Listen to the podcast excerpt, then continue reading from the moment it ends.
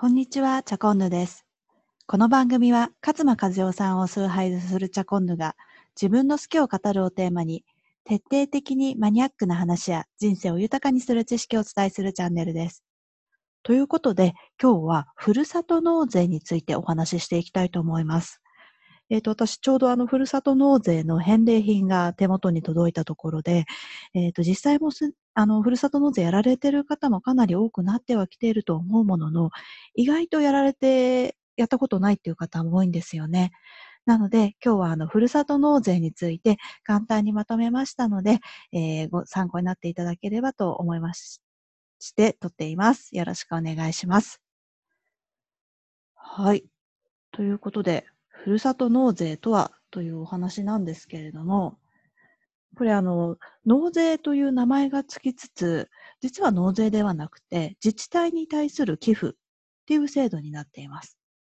で、えっ、ー、と、生まれた故郷とか応援したい自治体に寄付ができる制度になっていて、まあ、あの、今は、こう、都市部に住んでるけれども、自分が、自分の出身の、あの、ふるさとであったりとか、災害とかがあった、あの、例えば自治体とかにも寄付ができる。そんな制度になっています。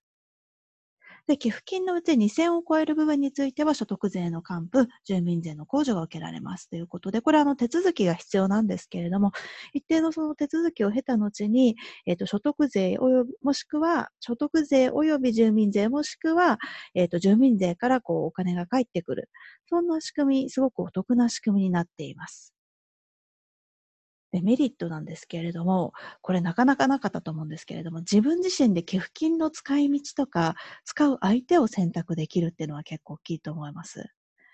結構あの、もう税金なんて、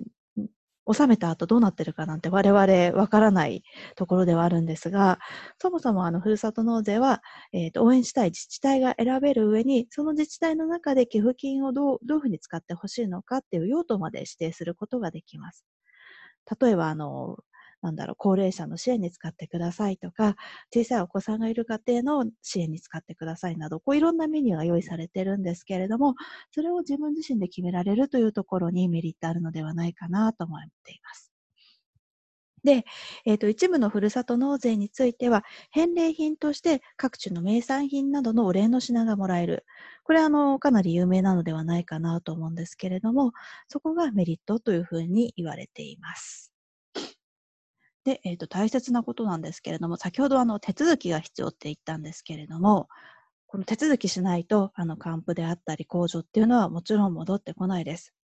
なので、税金控除の手続きが確定申告もしくはワンストップ特例申請というものが必要になってきます。ちょっとあの確定申告だとハードル高いわって思ってしまう方いるかもしれないんですけれども、そんな方のために非常に簡単にできるワンストップ特例申請というやり方があって、これはある一定の条件があるんですけれども、まあ、5自治体以内に収めるなどの条件を満たせば、ワンストップ特例申請というあのお手紙のやり取りで申請が終わってしまう、そんな簡単な申請方法っていうのもあります。あともう一つ大切なことが、所得に応じて控除の上限金額があるってことで、無尽蔵に寄付ができるわけではないです。これあの所得だけではなく、その控除、自分がどのような控除を受けているのかによっても、あの寄付できる上限っていうのは変わってくるので、えっ、と、里フルやふるさとチョイスなど、様々な、あの、ふるさと納税ポータルと言われている、あの、サービスがありますので、そこであの、詳細に計算をすることができます。はい。ということで、あの、今回私がいただいた返礼品ご紹介しちゃうんですけれども、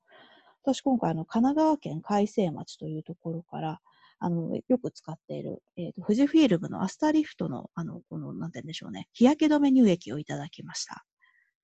あの、開成町にはアスタリフト、富士フィルムのあの工場があるそうで、それでこのアスタリフトが返礼品に選ばれているそうなのですが、これからあのどんどん紫外線強くなってくる季節だと思いますので、こういったものをいただいてしっかりケアをしていこうかなというふうに思っているところです。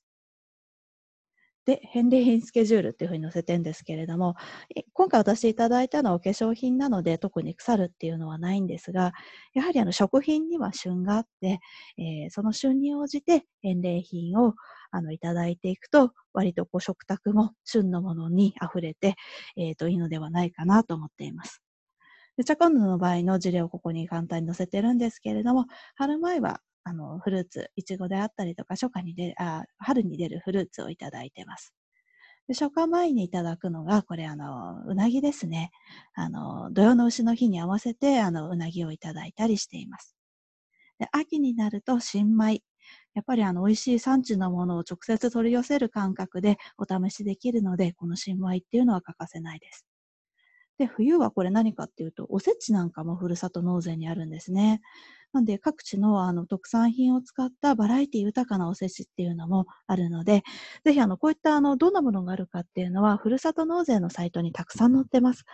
あの、たくさん返礼品ありすぎてわからないと思われてしまう、迷われてしまう方もいるかもしれないんですけれども、あの、結構ポータルの中でいろいろ工夫されて、こういう人にはこういうものがおすすめですといったあの特集も組まれたりとかしているので、まだふるさと納税やったことない方、ぜひ、えー、こういったふるさと納税サイトをご覧になって、手始めに一歩進めてみたらいかがでしょうか。ということで、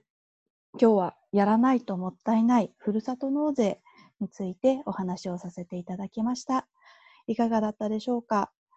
このチャンネルでは、えー、引き続きこのような皆様にお役に立つような情報を配信していきたいと思っていますので、ぜひチャンネル登録をお願いします。それでは、チャコンヌがお伝えしました。ではではでは。